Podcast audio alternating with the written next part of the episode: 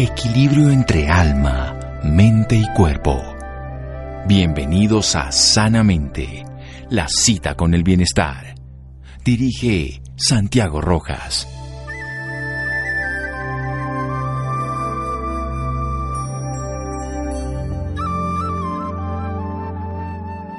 La salud no es simplemente la ausencia de una enfermedad. Hannah Green. Buenas noches, estamos en Sanamente de Caracol Radio.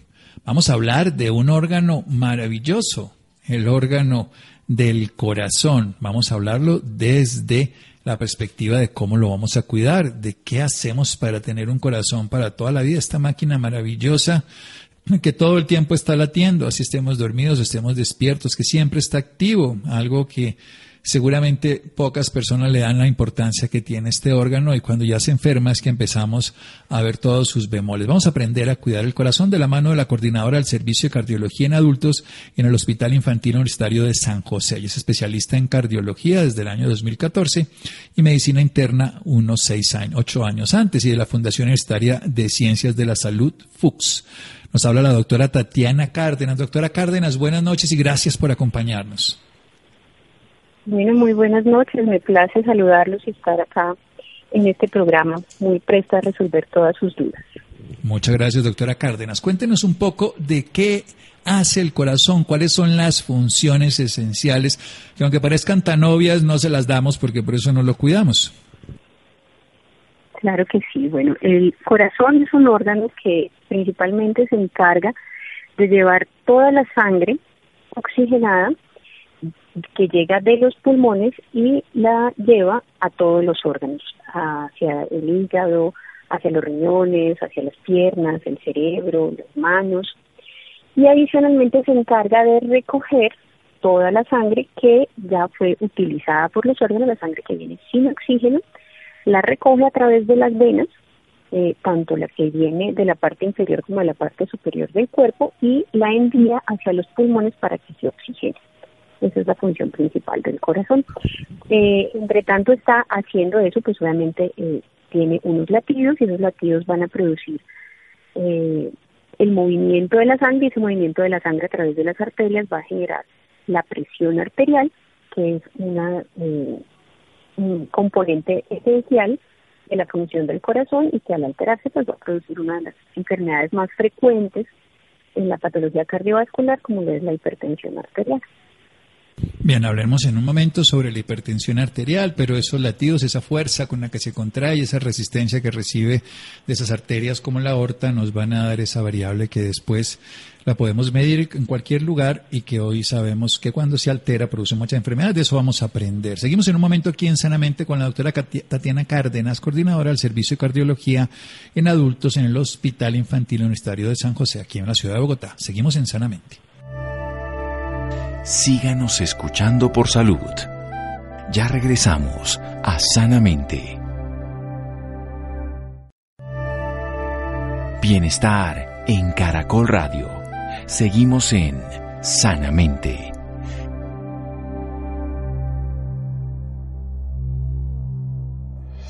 Seguimos en Sanamente de Caracol Radio. ¿Cómo cuidar nuestro corazón, ese órgano maravilloso que recoge esa sangre ya utilizada por los órganos, el sistema lo recibe y luego se lo manda al pulmón para que lo oxigene y luego lo recibe y se lo manda a todo el organismo. La sangre es vida, la sangre lleva los nutrientes, lleva el oxígeno que no podemos atesorar, que cada vez que late nos está dando ese movimiento de la vida y nos cuenta también algo esencial que esa resistencia y esa contracción da la presión arterial. Hablemos precisamente ahora sí, doctora Tatiana Cárdenas, coordinadora del Servicio de Cardiología en Adultos del Hospital Infantil Universitario de San José, especialista en cardiología, la doctora Cárdenas.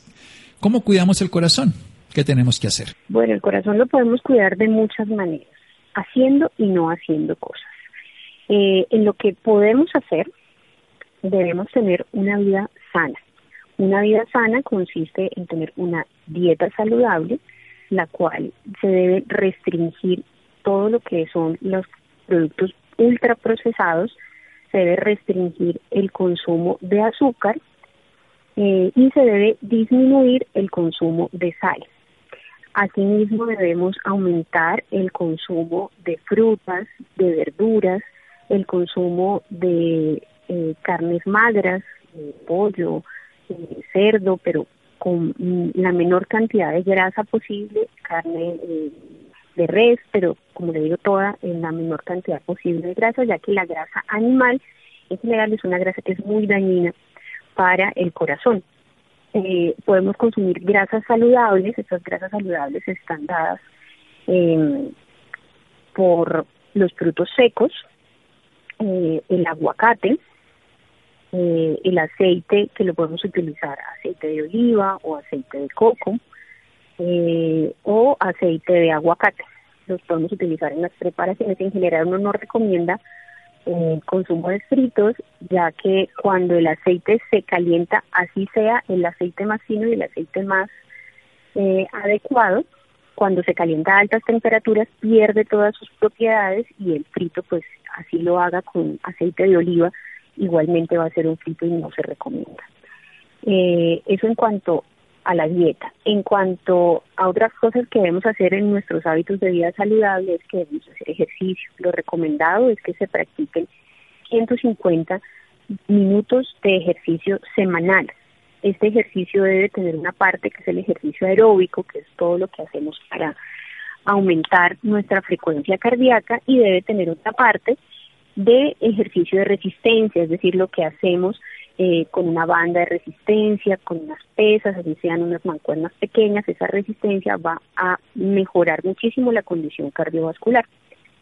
Adicional a la dieta y al ejercicio, debemos evitar ciertas cosas, como por ejemplo evitar el fumar. Eh, el cigarrillo es uno de los principales factores de riesgo modificables en nuestros hábitos. Entonces, una persona que fume va a estar siempre expuesta. Entonces debemos evitar el consumo de cigarrillo, ya que esto nos va a aumentar todos los factores de riesgo para tener muchas enfermedades en el corazón. Enfermedad coronaria, es decir, infartos y preinfartos, nos va a aumentar la presión arterial eh, y nos va a dar, pues adicional a lo del corazón, nos va a dar cáncer desde la punta de la lengua hasta la punta del pie.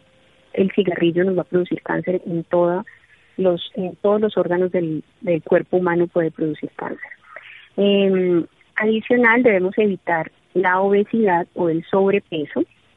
Esto pues obviamente lo hacemos a través de hacer ejercicio y de tener una dieta saludable, pero la obesidad también es una enfermedad que nos pone en riesgo de tener muchas alteraciones en el corazón, nos pone en riesgo de sufrir de diabetes, nos pone en riesgo de ser hipertensos, nos pone en riesgo de tener enfermedad coronaria entonces el peso también se debe controlar. Eh, y no solamente el peso, sino la composición corporal. Uno puede pesar 80 kilos y tener eh, un, porcentaje de grasa del 40%, puede pesar los mismos 80 kilos y tener un porcentaje de grasa del 20%. Eh, entonces esa composición corporal toca cuidarla para que tenga uno más masa muscular y menos porcentaje de grasa. Adicionalmente se debe cuidar el perímetro abdominal, ya que la grasa que está localizada en el abdomen, es decir, la grasa visceral, es la que hace mayor eh, riesgo cardiovascular. Entonces debemos tener un perímetro de cintura eh, disminuido, con normal, para poder evitar estos factores de riesgo cardiovascular. Mm, una vez, eso es digamos que hablando de prevención, una vez eh, tengamos un diagnóstico de alguna enfermedad y para eso es muy importante que todas las personas tengan una visita anual al médico simplemente para chequeo, para que les tomen la presión arterial, para que les hagan un examen de azúcar, un examen de lípidos en la sangre eh, y poder saber cómo está eh, el peso eh, y todas estas variables que hemos hablado que son factores de riesgo. En esa visita anual pues se pueden hacer control de los factores de riesgo y adicional que se hace diagnóstico temprano de eh, alguna alteración que nos va a permitir hacer una intervención temprana, no cuando ya se presente la enfermedad. Vemos muchas personas que son obesas y que cuando ya llegan al hospital llegan con un infarto y es que se dan cuenta que tienen la presión alta, que tienen el azúcar elevado, que tienen diabetes y no sabían y no se puede terminar el tiempo, hace uno o dos años y uno les pregunta, ¿usted alguna vez ha ido al médico? No, no he ido nunca. Entonces, claro, se sienten saludables, no sienten ninguna cosa y cuando ya se dan cuenta tienen una enfermedad. Entonces, así se sientan bien y así no tengan absolutamente nada, es importante hacer ese chequeo anual. Eh, en general para todo el mundo, pero sobre todo por encima de los 40 años. Eh, una vez se diagnostique una enfermedad como tal, pues es muy importante seguir con muchísimo más ahínco todas las recomendaciones de dieta saludable, de ejercicio, de evitar el tabaquismo si se inició con el hábito eh, y de seguir pues todas las recomendaciones en cuanto a medicamentos que se pueden dar. Eh, muchas de las enfermedades cuando se diagnostican de forma temprana solamente con dieta, ejercicio y bajar de peso se pueden controlar. No quiere decir que esa persona deje de ser hipertensa, deje de ser diabética. Es una hipertensión que está controlada con medidas no farmacológicas. Eso es algo muy importante y ojalá todos pudiéramos diagnosticar las enfermedades en ese estadio en el cual con esas medidas es suficiente para darle control a la enfermedad. Realmente cuando ya llegamos a un diagnóstico tardío, ya la persona lleva muchos años con esos factores de riesgo, siendo obeso, teniendo los lípidos altos, el azúcar alta, la presión alta, y ya hay un estado de inflamación crónica en el cuerpo del cual es muy difícil regresarse y ya sí o sí se van a necesitar medicamentos. Entonces también es importante que cuando se necesitan haya adherencia al tratamiento y las personas tomen los medicamentos que se requieren. Bueno, doctora, vamos a hacer un pequeño corte para seguir con esta idea. Estamos hablando del cuidado del corazón y seguimos aquí con la doctora Tatiana Cárdenas en un momento, en Sanamente. Síganos escuchando por salud. Ya regresamos a Sanamente. Bienestar en Caracol Radio. Seguimos en Sanamente.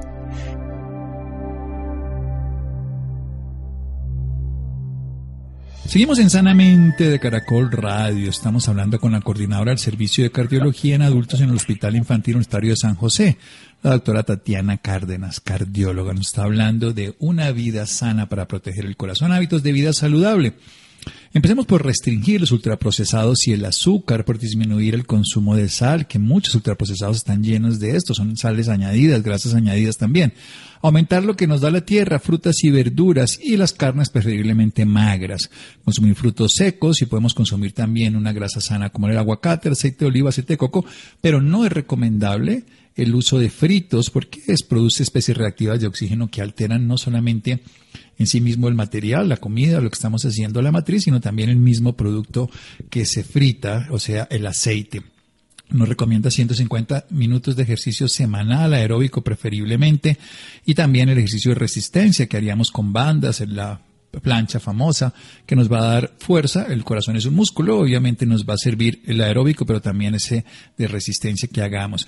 Y evitar, evitar cosas que son claramente dañinas, como es el tabaquismo. Y sabemos no solamente el daño cardiovascular, sino relación directa con 16 cánceres de manera inductora y unos 14 o 15 más de manera de promoción. Y algo que nos está hablando fundamental, el sobrepeso y la obesidad. No más allá del peso, nos tenemos que poner a pensar en algo fundamental que es la composición corporal. ¿Eso qué significa? La relación entre la grasa y el músculo. Tenemos que tener más músculo y menos grasa. Eso protege el corazón. También nos puede generar, si tenemos más obesidad y si tenemos más grasa visceral, pues más enfermedades como la diabetes, la hipertensión, la enfermedad coronaria, que es lo que vamos a hablar a continuación, que son directamente lo que estamos refiriéndonos, porque Así, al fin y al cabo, la diabetes causa enfermedad coronaria, bueno, y todo esto es un círculo vicioso. Y todas estas medidas no farmacológicas son esenciales, bajar ese perímetro abdominal, que deberíamos tenerlo precisamente bajo, porque ahí se acumula, incluso en personas que aparentemente son delgadas, pero barrigoncitas, una grasa que es proinflamatoria y que afecta la salud del corazón. Las medidas no farmacológicas es lo ideal, todo esto que estamos hablando, y también voy a incluir yo el sueño. Cuéntenos un poquito del sueño Doctora, porque es esencial, si no dormimos bien y si no bajamos el estrés, todo esto anterior se queda corto.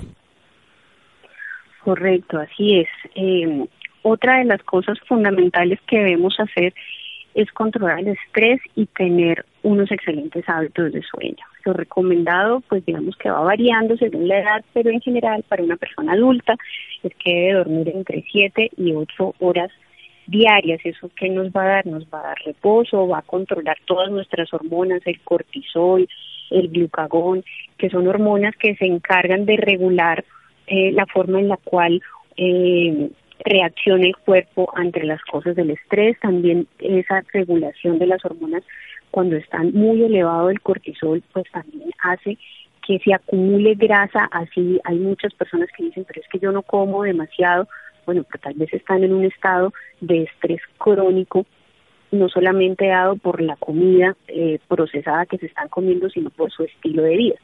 Es muy importante, eh, está documentado que técnicas de meditación, eh, ciertas prácticas de cosas como yoga, mindfulness, ayudan a regular toda esa producción de hormonas en el cerebro y asimismo ayudan a que el corazón mejore su, su, su estado hormonal y no se produzcan las enfermedades cardiovasculares. Bueno, hablemos precisamente cuáles son las enfermedades cardiovasculares. Hablemos de la enfermedad coronaria, hablemos de la hipertensión, hablemos incluso del ataque cerebrovascular, todo lo que usted conoce, que es lo que estamos tratando de prevenir cuando corregimos un corazón sano.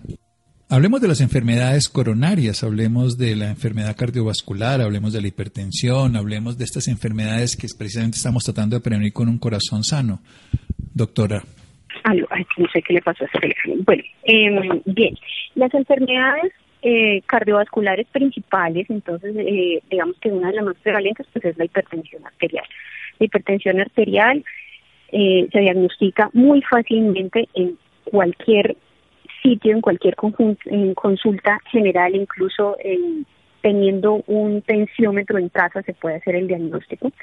Eh, se toma la presión arterial, lo indicado es tomarla con la persona después del reposo, que tenga por lo menos unos 15 minutos de reposo, eh, sentado con los pies apoyados y se debe tomar la presión. Lo ideal es que esté por debajo de 130-85 y se diagnostica la hipertensión como tal cuando está por encima de 140-90 y debe haber por lo menos dos tomas. Entonces es muy importante hacerse ese chequeo eh, de forma regular en casa y en la consulta por lo menos anual con el médico. Eh, esta hipertensión arterial, pues cuando se diagnostica, nos pone en riesgo de sufrir enfermedades en todo el resto del cuerpo, ataque cerebrovascular, infarto agudo del miocardio, produce daño en la retina y puede producir daños de visión, produce daños en las arterias más pequeñitas eh, del cuerpo que no están hechas para soportar esa presión tan alta, se comienzan a dañar, pueden haber úlceras en las piernas, se comienzan a dañar las arterias de las piernas eh, y finalmente pues eso puede desencadenar que se produzcan amputaciones en los miembros inferiores. Adicionalmente se acumula eh, grasa en todas las arterias eh, tanto del el abdomen, que son las que le dan eh, la irrigación a los riñones y puede producir que haya daño progresivo de los riñones, llevando a una insuficiencia renal crónica y finalmente a la multimida diálisis. Mm, eso en cuanto a la hipertensión. Cuando los procesos inflamatorios siguen avanzando, las arterias coronarias son las arterias que se encargan de llevarle la sangre al corazón, ya que el corazón, al igual que todos los órganos, aparte de tener la sangre dentro de sí misma, que es la que bombea hacia todos los órganos del cuerpo, también requiere sangre para sí mismo, para poder alimentar ese músculo y que tenga la fuerza necesaria para poder producir los latidos. Esa sangre se lleva hacia el mismo corazón a través de las arterias coronarias. Cuando esas arterias coronarias se comienzan a obstruir por placas de grasa o por coágulos, se producen los infartos.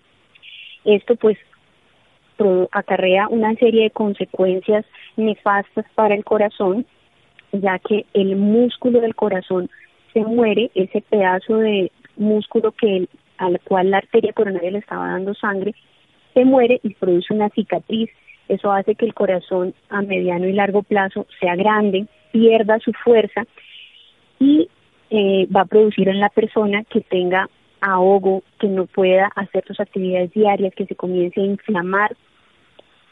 Em, entonces es muy importante cuidar que no se desarrolle esta enfermedad coronaria. Y así como se pueden tapar de grasa las arterias del corazón, también las arterias cerebrales, eh, en el que usted mencionó, el ataque cerebrovascular, se produce igualmente un infarto, pero ya no del corazón, es decir, del miocardio, sino un infarto cerebral. En todos los órganos se pueden producir infartos, en los riñones, en el hígado, en el vaso, y todos se pueden producir tanto por trombos como por placas de grasa. Eh, adicional a eso, pues hay otras enfermedades eh, que hacen que sea más frecuente que se desarrollen las enfermedades del corazón, como ya lo mencionamos, la diabetes y los lípidos elevados.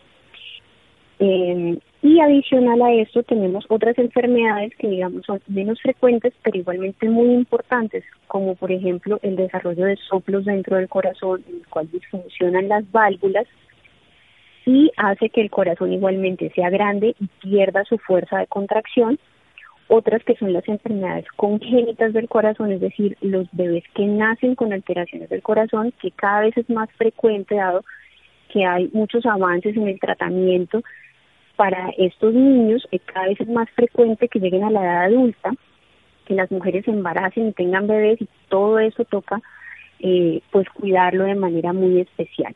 Hay otras enfermedades que eh, son menos frecuentes aún y que eh, producen daño en el músculo del corazón, como lo son las miocardiopatías.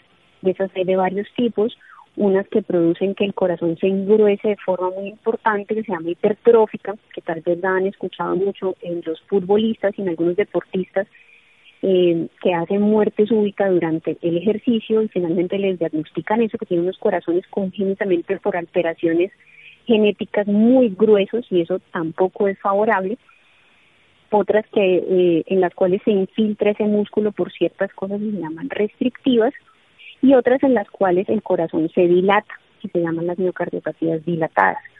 En estas dilataciones del corazón, para acá, para Colombia, es muy importante eh, en la zona de los llanos y en la zona de los Santanderes la enfermedad de Chagas, que es una enfermedad que es transmitida, es un parásito que es transmitido eh, por un insecto que comúnmente le llaman pito. Eh, esta enfermedad es bastante prevalente en esos sitios, en esos sitios de, Colombia y es muy importante para nosotros como una causa de, de dilatación del corazón y disfunción. Y la otra causa también muy importante es la miocarditis, que es la inflamación del músculo del corazón. Esta inflamación se puede dar por muchas causas, en general enfermedades virales, y ahora se está viendo bastante que se produce tanto durante un episodio agudo de COVID como como una consecuencia de tener COVID o de haber tenido COVID en algún momento. O sea que tenemos unas secuelas de un COVID crónico, un long COVID como lo llamamos los médicos de una manera adecuada. Hablemos un poco de algo que, si bien es cierto, usted es cardióloga, no es el manejo ya específico, pero el trasplante del corazón en Colombia, ¿qué tan frecuente se hace? ¿Cuáles son esos resultados? En términos generales, porque ya estamos hablando de un órgano que cuando ya no funciona, en estas dilatadas y en algunas enfermedades, toca cambiarlo. Así es, sí, ya llega un punto en el cual cuando el corazón ya está tan disfuncionante que ya los medicamentos pues no hacen ya ningún efecto, uno pasa por una cierta mm, estadio, digamos, de terapias, algunas terapias que como se puede dar asistencia ventricular y cuando finalmente todas estas terapias ya fallan, pues uno termina por tener que remitir a, los pacientes a trasplante cardíaco. Eh, en Colombia son pocos los centros, desafortunadamente, donde se hace trasplante. Los resultados son óptimos. Eh, siempre y cuando pues los aseguradores puedan proporcionar los medicamentos que se necesitan porque el hecho de que se haga un trasplante de un órgano no quiere decir que la enfermedad acabe eh, sino que por el contrario digámoslo así que se cambia una enfermedad que ya sabemos que tiene un desenlace fatal por una condición crónica que requiere un cuidado crónico y toda una serie de medidas para que la persona conserve eh, su salud entonces la persona que ha sido trasplantada, ese no es el final, digámoslo así, de su enfermedad, sino es el inicio de, unos cuidados que se deben dar todo el tiempo para evitar que no se produzca rechazo del órgano. Eh, en ese sentido, digamos que hay bastantes limitaciones desde el punto de vista de algunos aseguradores, eh, tanto porque las personas que lo necesitan no llegan a esas instituciones donde se hace trasplante, como porque a veces llegan y después de que ya les han trasplantado, entonces por X o Y razón les dejan de suministrar los medicamentos que requieren para que el corazón no sea rechazado. Y eso pues pasa tanto en el trasplante de corazón como en el trasplante de riñón y otros órganos que requieren esa inmunosupresión de manera crónica. Em, entonces, pues lo que hay es, es básicamente muchas barreras de acceso al trasplante cardíaco. Em, en Bogotá, digamos que en general pues se hacen mm, en clínicas privadas, entonces cuando estamos hablando de personas del régimen subsidiado, hay una barrera muy importante para poder llegar a ese trasplante. Bueno, qué buena todas sus explicaciones, doctora Cárdenas. Y hablemos del cuidado del corazón en los niños y en las mujeres embarazadas. Por ejemplo, el consumo de alcohol durante el embarazo se afecta al corazón, el consumo de ciertas sustancias, de azúcares y todo puede afectar el corazón de los niños, doctora Cárdenas. Así es, es muy importante que eh, eso que me estás mencionando, porque la salud cardiovascular debe empezar desde la infancia.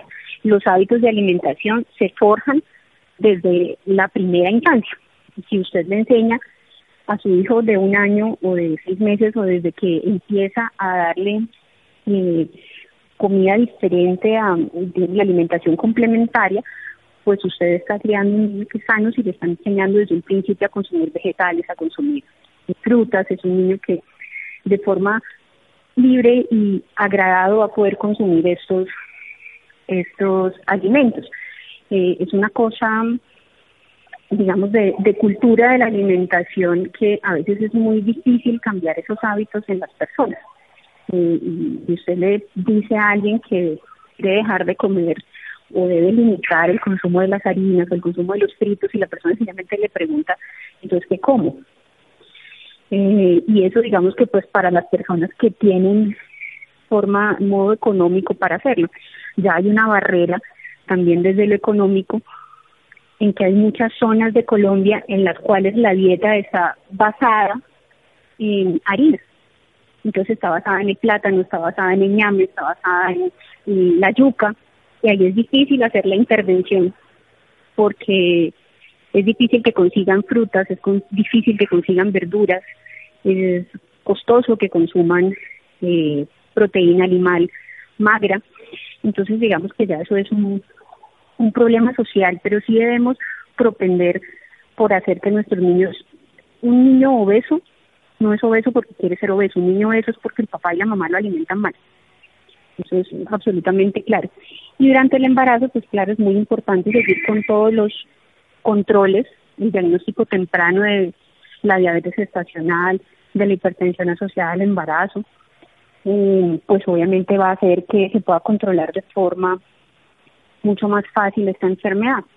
Asimismo, las mujeres que sufren tanto diabetes estacional como hipertensión en el embarazo son mujeres que a largo plazo van a tener mucho mayor riesgo de ser hipertensas eh, como adultas jóvenes o como adultos mayores y de sufrir de hipertensión, de diabetes, de enfermedad coronaria, de ataque cerebrovascular, porque eso les aumenta su riesgo de forma muy significativa.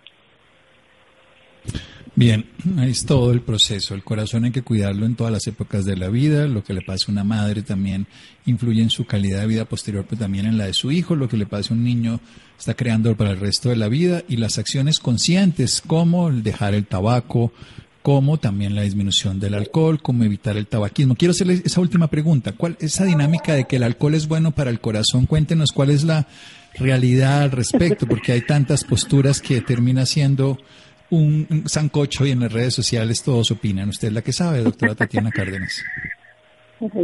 Yo le, le voy a contestar como le digo a todos mis pacientes. Si usted escucha a un solo cardiólogo que le diga, sí, tranquilo, usted puede tomarse una copa de vino todos los días, como venimos de una cultura en la cual el consumo del alcohol es muy difundido, y yo le di permiso de tomarse la copita que de pronto no le hace daño, usted sabe cuánto van a tomar las personas, mucho más de esa copa. Entonces, en general, la recomendación es el no consumo del alcohol. Evidentemente, eh, hay unos ciertos beneficios que vienen con la dieta mediterránea y el consumo del vino tinto. Em, digamos que el vino tinto tiene unos componentes que en un consumo muy pequeño, y estamos hablando de una copa, eh, puede traer ciertos beneficios para la salud cardiovascular, pero cuando usted en vez de tomarse una copa se toma una botella y se la toma todos los días y a eso le suma que se toma la copita eh, comiéndose eh, una fritanga o que se toma la copita eh, fumándose media cajetilla de cigarrillos, pues realmente el beneficio se pierde completamente. Entonces la recomendación, entonces la recomendación es no consumo del alcohol eh, de ninguna clase y ninguna cantidad, ya que eh, pues toda la actividad que está relacionada junto alrededor eh, del consumo del alcohol en nuestra cultura, pues hace que el pequeño beneficio que pueda haber de consumir una cantidad muy pequeña de un cierto tipo de alcohol, pues se pierde completamente. Obviamente eso no se traslada a ningún otro tipo de, de trago, no es lo mismo consumir whisky o aguardiente que consumir eh, el, la copita de vino tinto, no es equiparable porque se trata de la composición como tal y de un, eh, un componente que tiene específicamente solamente el vino tinto. Entonces, pues lo mejor es no consumir. Bueno, esa es la recomendación de una experta que además cuando le dan el dedo muchos pacientes se toman la mano y el brazo y eso que parece bueno termina siendo muy dañino. Bueno, doctora Tatiana, ¿dónde podemos tener más información de al respecto de su trabajo profesional, una red social, un teléfono, lo que usted considere? Claro que sí. Eh, al Hospital Infantil de San José, en la página eh, del Hospital Infantil de San José, ahí eh, hay una aplicación que se llama Don Doctor. A través de esa aplicación pueden agendar una cita eh, para que yo los atienda ahí en el hospital, con todo gusto. En la página de la Sociedad Colombiana de Cardiología hay toda una serie de información para los pacientes en las cuales pueden ver cómo pueden mejorar y cuidar su salud cardiovascular y poder evitar todas las enfermedades y las consecuencias, porque muchas personas dicen, pero es que yo como rico, a mí me gusta fumar y me parece rico, pero no nos detenemos a mirar las consecuencias a largo plazo. Eh, y como dicen muchas personas, o como les digo yo a mis pacientes, fuera que uno se muriera, pero en general las personas no se mueren, quedan con una discapacidad a largo plazo, usted a los 45, a los 50, a los 60 años, que no se pueden amarrar los zapatos porque se ahoga para amarrarse los zapatos, no vale la pena haber vivido 10, 20 o 30 años fumando o comiendo grasita o comiendo productos ultraprocesados o azúcar para vivir 30 o 40 años en ese estado que es lamentable. De acuerdo, no solamente es el daño agudo del infarto, que puede ser letal en el 50%, sino los daños crónicos, como bien nos ha dicho, y que generan una mala calidad de vida en todo sentido. Muchas gracias, doctora Tatiana Cárdenas. Descanse. Bueno, muchísimas gracias a ustedes. muy bien, seguimos. Seguimos en Sanamente de Caracol Radio, la podemos encontrar toda esta información en la Ciudad Colombiana de Cardiología o también en la página del Hospital Infantil Universitario de San José. Ambas páginas le pueden dar información, particularmente de la doctora Tatiana en el Hospital Infantil Universitario de San José pueden pedir cita o en la otra de toda la información de cuidado del corazón. Seguimos en Sanamente de Caracol Radio. Síganos escuchando por salud. Ya regresamos a Sanamente. Bienestar en Caracol Radio. Seguimos en Sanamente.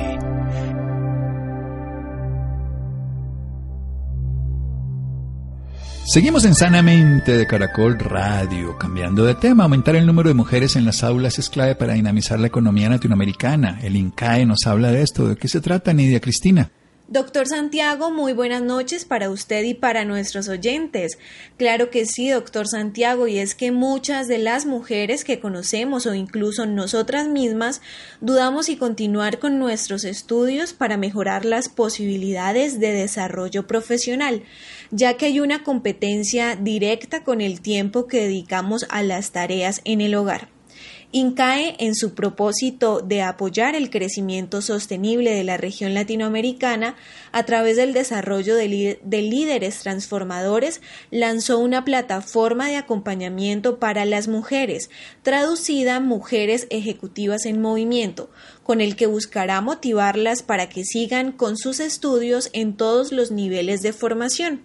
Esta noche nos acompaña Gabriela Luque, directora del Centro de Liderazgo Colaborativo y de la Mujer, quien nos dará a conocer un poco más sobre este proyecto en pro de las mujeres. Gabriela Luque estudió Administración de Empresas en la Institución Tecnológico de Costa Rica, donde, donde posteriormente obtuvo una maestría en Gerencia de Proyectos. Trabajó como especialista comercial para el Departamento de Comercio en la Embajada de Estados Unidos en Costa Rica y en octubre del 2017 inició su labor como directora del Centro de Liderazgo Colaborativo y de la Mujer, donde ha sido responsable de la implementación de estrategias para promover la igualdad de género en niveles ejecutivos y en el sector de emprendimiento. Gabriela, qué gusto tenerte con nosotros. Bienvenida a Sanamente de Caracol Radio. Muchísimas gracias, Nidia. Para mí es un placer compartir con, con las radioescuchas durante la noche, el día de hoy, y feliz de conversar de un tema que me apasiona, como es el liderazgo de las mujeres. Muchas gracias a ti por el tiempo con nosotros. Gabriela, pero primero que, que nada queremos conocer esta institución, que es INCAE, cuál es su objetivo. Sí, INCAE es una universidad de negocios que tiene ya 60 años de estar eh, pues con su, en, pro de desarrollar su misión en Centroamérica principalmente, pero nos hemos expandido ya hace muchos años a toda Latinoamérica y es pues desarrollar a los líderes en la, región. Lo hacemos mediante tres formas. Eh, tenemos toda la parte formativa para ejecutivos eh, de alto nivel. También tenemos lo que son los centros de impacto, que, como el que yo represento que entonces trabajamos más en un área de investigación, eh, de temas de impacto a nivel de nuestros países, nuestras comunidades. Tenemos cátedras en donde también se refuerza mucho la investigación y eso es lo que le da el valor agregado a, los eh, alumnos que siempre se sientan con nosotros. Primero que tienen una gran oportunidad de networking porque están participando con tomadores de decisiones de toda la región desde gerentes, directores, eh, líderes de la parte del sector público en las mismas clases, creando mucho networking y también pues conociendo eh, los impactos y los retos que, que hay que trabajar en nuestra región. ¿Qué programas podemos encontrar en INCAE? ¿Cómo es su funcionamiento? Sí, INCAE tenemos, por decirlo así, dos grandes áreas de misión. Esto quiere decir que van directamente en el tema de formación. Eh, como le decía, teníamos 60 años y esto inició eh, con la relación con Harvard Business School y los presidentes de los países en ese momento.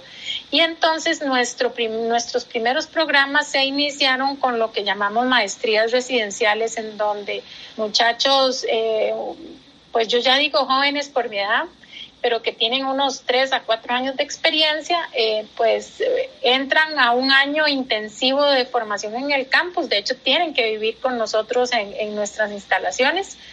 Y eh, después abrimos la, la, unidad que le llamamos las maestrías ejecutivas, en donde son maestrías de una semana intensa, que están con nosotros en clases ahora virtuales, ya moviéndonos a híbridas y, tendremos algunas presenciales por completo pronto.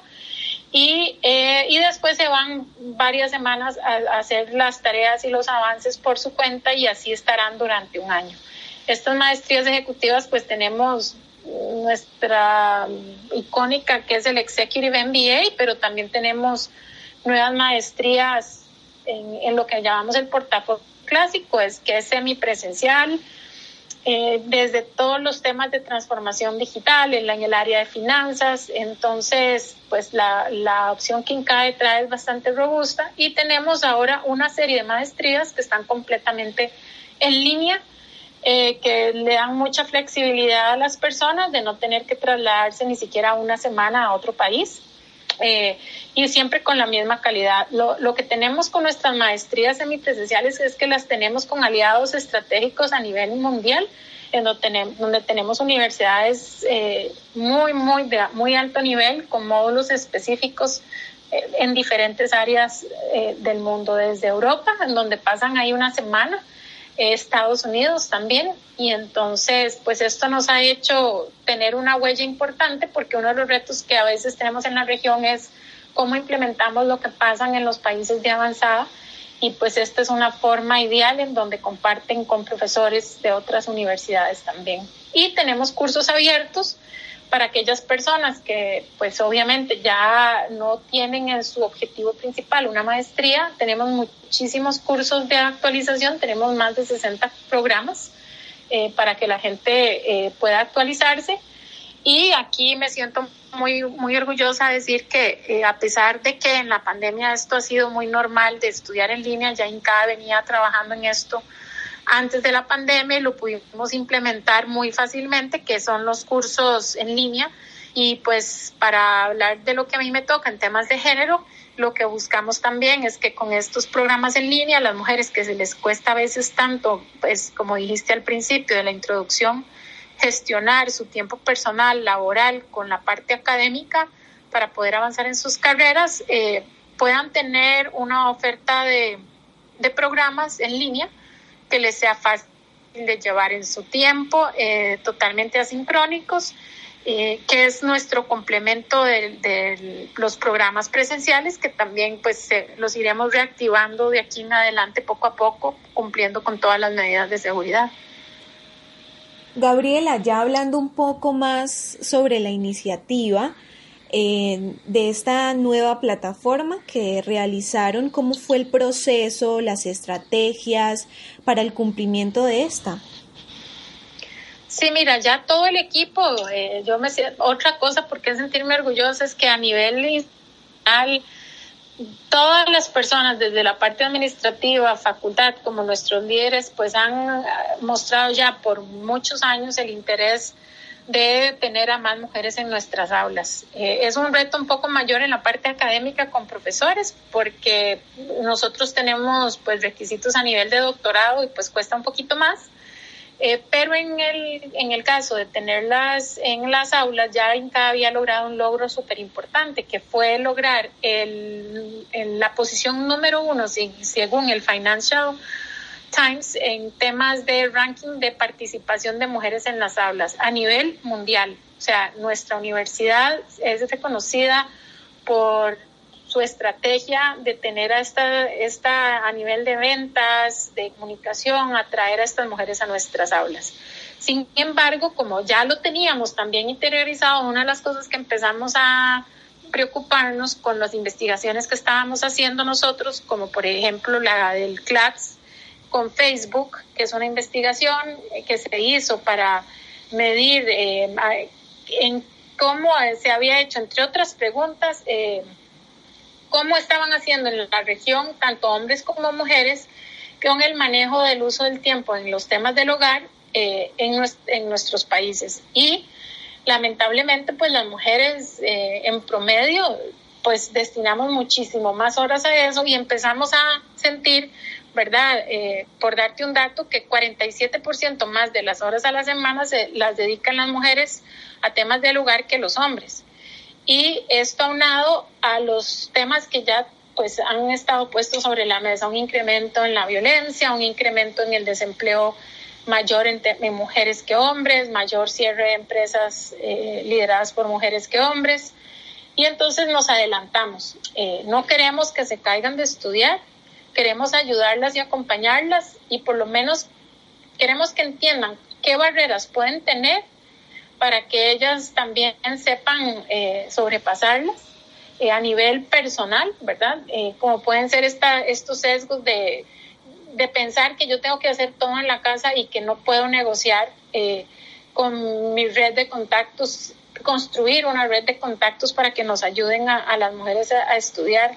Entonces, este programa nació por esa preocupación y el interés que tenemos de que las mujeres se continúen formando porque como ya te imaginas, eh, la cuarta revolución industrial solo se ha acelerado con la pandemia y las mujeres tenemos que estar al día con la parte formativa y la, y la formación cambia de minuto a minuto porque vivimos en una situación tan volátil que lo que funciona hoy en un par de meses tal vez no. Entonces, si uno no es eh, capacitado para liderar estos cambios en nuestra propia eh, vida, eh, va a ser difícil que las mujeres podamos seguir en un camino de igualdad salarial, de igualdad de oportunidades y eso y entonces este programa está dirigido a las cosas que sí podemos de forma individual las mujeres trabajar y mapear. Y por eso el, el, principal insumo al final del programa es esa ruta de aprendizaje en donde si Gabriela se, hace el proceso, yo voy a tener de entre toda la oferta educativa, no solo de INCAE, sino para la posición en que yo estoy, para las barreras que yo puedo tener eh, y que puedo mejorar y además las oportunidades en las que yo me veo a futuro navegando, yo debería de llevar finanzas o yo debería de llevar transformación digital o algún curso técnico de inglés. Entonces, en lo que compete en CAE, pues daremos las recomendaciones a, través de nuestros asesores en cuanto a lo que INCAE puede ofrecer y las invitaremos a que pues busquen ofertas en, en otros temas que INCAE no, pero que ya tengan mapeado ese camino de formación y por eso nos ilusiona mucho que, que organizaciones o medios de comunicación como el tuyo nos den el espacio porque necesitamos que las mujeres se motiven, que no sientan que yo sé que tenemos muchas cosas, con solo ver las estadísticas del uso del tiempo, eh, pues es alarmante que estemos dedicando tanto tiempo adicional al tema de la casa y eso nos quita tiempo de nuestro propio desarrollo. Pero tenemos que sacar el tiempo y tenemos que empoderarnos para eso. Claro que sí, Gabriela, pero hablando un poco sobre lo que ya mencionaste, que es un acompañamiento, un direccionamiento para el futuro de las mujeres, cómo este, eh, valga la, la redundancia, es cómo se hará este acompañamiento, es decir, esto va según la profesión de la mujer, según los intereses y qué mujeres pueden hacer parte de este proceso. Esta evaluación eh, nos va a permitir todavía detallar más el primer webinar eh, que es sobre el tema de las barreras. Eh, es información que nos va a ayudar a mapear mejor, a conocerlas mejor para que esa ruta de aprendizaje sea muy personalizada.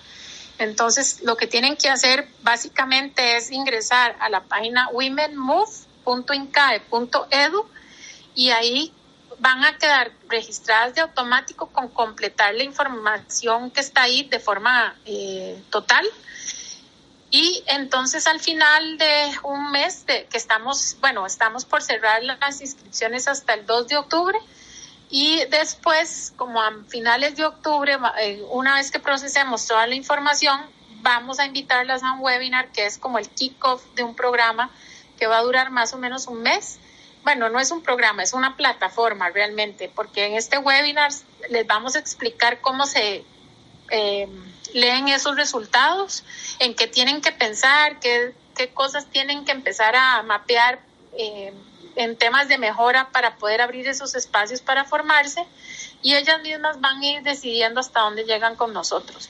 Si después de ese webinar sienten que este es un buen momento para hacer esa ruta de formación, esto no implica pagar ningún programa ni registrarse al final en un programa. Esto es apenas para aquellas que quieren tener claro en su próximo, a, corto plazo, en su próximo año, qué debo estudiar. Entonces vamos a continuar con un segundo webinar que va a hablar sobre hacia dónde vamos en temas eh, laborales y además muy puntualmente en darles esa palmadita de empuje en la espalda de cómo está eh, el, el tema del mundo directivo, de la de los trabajos para que ellas complementen con lo del primer webinar. Y seguidamente de eso, les llegará un correo que es que la fase 3 en donde van a recibir una información y solitas van a analizar si quieren agendar las asesorías personalizadas para mapear su ruta de formación. Y finalmente, las que sí decidan seguir con INCAE, todas va a haber un, lo que nosotros llamamos una caja de herramientas, que van a, van a tener recursos, lecturas, eh, infográficos que les va les vamos a dar durante ese proceso, pero las que al final se registren, pues van a haber una caja de herramientas adicional en donde ya van a tener una, una persona que nosotros le llamamos este el best buddy, la persona que, no, les vamos a asignar una persona que les hable, que fue estudiante o que está estudiando, si es del área maestrías de maestrías, si es de un programa abierto, de un programa abierto, para que les aclare más dudas sobre los programas. Vamos a hacer unos talleres con un socio estratégico que es Arte del Cambio, en donde es una psicóloga excepcional que nos va a dar todavía más herramientas para esos miedos que a veces las mujeres tenemos de, es que yo no puedo llevar una maestría, eso es muy difícil para mí, los números se me complican. Entonces, hay herramientas para fortalecernos y acompañarnos. Y así, pues ojalá lograr que, pues idealmente yo feliz de que estudien con nosotros, pero que no, lo más importante de este programa es que no olviden su formación. Entonces, para nosotros en INCAE, que ellas impriman su ruta de formación y la tengan pegada ahí, constantemente estén pensando, pucha, yo tengo que llevar este curso, yo eventualmente me quiero meter en esta maestría, quiero sacar el tiempo, me voy a organizar tanto en tiempo como financiero. Pero no olvidarse, porque para las mujeres que hacemos tantas cosas, somos mamás, somos eh, eh, nos encargamos de la red de cuidado de los adultos mayores, hacemos tantas cosas que nos vamos dejando de último. Y aquí yo apelo a, si dedicamos tiempo a los demás, inclusive a nosotras mismas, en temas de belleza, ir al salón, en comprar ropa, hacer paseos para todo el mundo, empecemos también a invertir en nuestra formación, porque seamos empresarias, estemos medio tiempo, seamos consultoras, tenemos que seguir capacitándonos. Don Alberto Trejos, miembro de facultad, en un webinar nos dijo, dada la longevidad de las personas y dada la cuarta revolución industrial y la rapidez con, que se están sustituyendo trabajos por robots, el ser humano va a tener que reinventarse cuatro veces en su carrera. Si las mujeres no le ponemos a esto prioridad, va a ser difícil eh, tener ¿verdad? Estar ahí presente en, un plano laboral. Así que por eso es que se ha hecho esta plataforma y solo es ingresando a la página y registrándose en, en eh, haciendo el formulario de autoevaluación. Bueno, Gabriela, y hablando un poco de INCAE, este, estas estrategias, para resolver estas estrategias, contó con el apoyo de aliados. ¿Cómo fue también ese proceso? Sí, eh, nosotros tenemos varios aliados claves. tenemos en este momento al BAC, que es un, pues un, de hecho, es, eh, creo que ustedes deben saber que es un banco que está en toda la región. Eh, ellos son parte de nuestra alianza porque tienen programas de mujeres y nos están ayudando mucho con la comunicación. También tenemos a Próxima, que es la encargada de ayudarnos con la comunicación, porque para ellos estos tipos de programas en donde logramos que las mujeres tengan este mapeo de su ruta de formación era súper importante, encontramos puntos en común y, pues con ellos hacemos un, un, gran trabajo de comunicar, porque tú como comunicadora sabes que puede haber información valiosa, pero si no la conocemos es como si no existiera. Entonces, tenerlos de aliados ha sido clave para el programa y, así fue como iniciamos, uniendo intereses de diferentes organizaciones junto con el arte del cambio, que, ellos nos están acompañando en los talleres que vamos a tener más, más al final del programa para ayudar a blindar, pues, que tengan todas las herramientas posibles para poder tomar sus decisiones. Gabriela, ¿dónde podemos encontrar más información para las mujeres que te escuchan hoy y que, y que desearían ser, parte? Sí, nosotros tenemos un sitio web que está, que es parte del sitio de INCAE. Ahí pueden entrar y, navegar un poquito y encontrarlo, pero la, la manera más fácil es ingresando a womenmove.incae.edu y así van a encontrar el formulario. Entonces, cuando le den clic, ahí van a empezar. Sí, hay, hay bastantillas preguntas, pero como son de nosotras mismas, es fácil realizarlo. Yo lo hice detalladamente en 20 minutos, me pone a pensar sobre mí misma, eso sí, entonces yo les aconsejo que pues en un ratito, cuando estén tranquilas, puedan, puedan pensar a dónde están en sus carreras, qué piensan que las limitas, cuáles son esos temores que a veces sentimos las mujeres por por estudiar. Yo misma los tengo. Eh, cuando me toca hablar con otras y yo les hablo sobre las barreras, yo siempre me pongo ejemplo porque uno piensa que, que hay, uy, pucha, tal vez este programa es demasiado profundo, yo no sé nada de transformación digital y pues ese es el propósito, acompañarlas en trabajar estas temas que nos ponemos en la, en la cabeza a veces, porque realmente a veces no podemos cambiar de un solo todos los problemas estructurales que tenemos en la región en cuanto al, al tema de género, pero sí nosotras podemos empoderarnos de nuestro propio futuro y está clarísimo que también las mujeres multiplicamos eso por ser jefas de familia. Si, si las decisiones que tomamos las mujeres en promedio, en todos los temas de compra, puede ser desde un carro hasta lo de compra en supermercado, influimos un 85% en promedio. Entonces, tenemos una gran capacidad eh, de administrar presupuestos, somos las CEOs en nuestras casas, tomamos decisiones de presupuestarias importantes, entonces, ¿por qué no meter ahí también la parte formativa? Claro que sí, Gabriela, y muchísimas gracias por esta información. Hoy en día y para todo lo que hagamos debemos estar en constante preparación. El mundo cambia y nosotros debemos cambiar con él. Y las exigencias del mercado laboral cada día son mayores. Muchas gracias, Gabriela, eh, por estar con nosotros.